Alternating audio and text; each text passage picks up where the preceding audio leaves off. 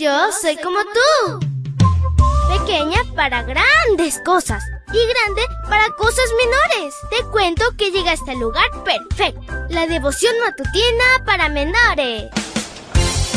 Una reflexión que se ajusta a tu edad, que te queda bien, ni muy grande ni muy chica. Adelante y bienvenido a nuestro mundo. Hola, hola, amiguito y amiguita. Es súper fantástico iniciar este lindo miércoles contigo. Y no te olvides de sonreír porque Jesús te ama. Te saluda tu amiga linda.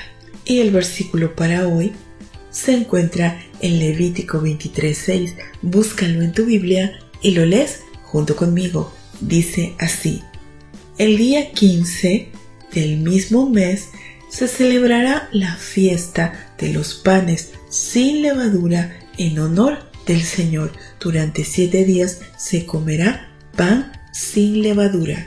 Y la historia se titula Los panes sin levadura. Durante una semana, el único pan que comían los israelitas era elaborado con harina y agua. No se usaba levadura y debían vigilar que los utensilios para prepararlo no entraran en contacto en absoluto con levadura. Incluso el padre de familia usaba una lámpara para cerciorarse que no hubiera levadura en algún rincón de la casa. Éxodo 12:15. Dios obraba en el corazón de las personas que aceptaban la sangre del cordero para ver elementos de su vida que tenían que modificarse o desaparecer. Todo lo que tenía que removerse es lo que representa la levadura. La levadura obra en la masa imperceptiblemente al permitir que ésta leude. Igualmente, ante cualquier descuido, el pecado puede arraigarse en nuestra mente. En la Biblia, la levadura se usa como símbolo del reino de Dios, Mateo 13:33, pero en otros versículos también simboliza el pecado. Según el resultado en la vida de la persona, puede atribuirse como un símbolo positivo o negativo.